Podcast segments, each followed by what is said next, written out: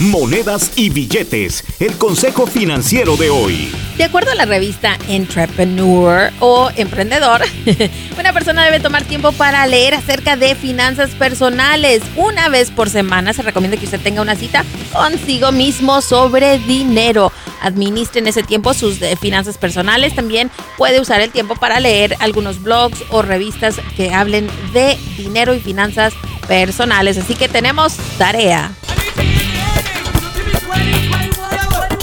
Garza no es consejera financiera, solo comparte información recaudada de diferentes medios y en algunos casos utilizada por ella misma. Para ayuda profesional con sus finanzas, visite un consejero financiero con licencia.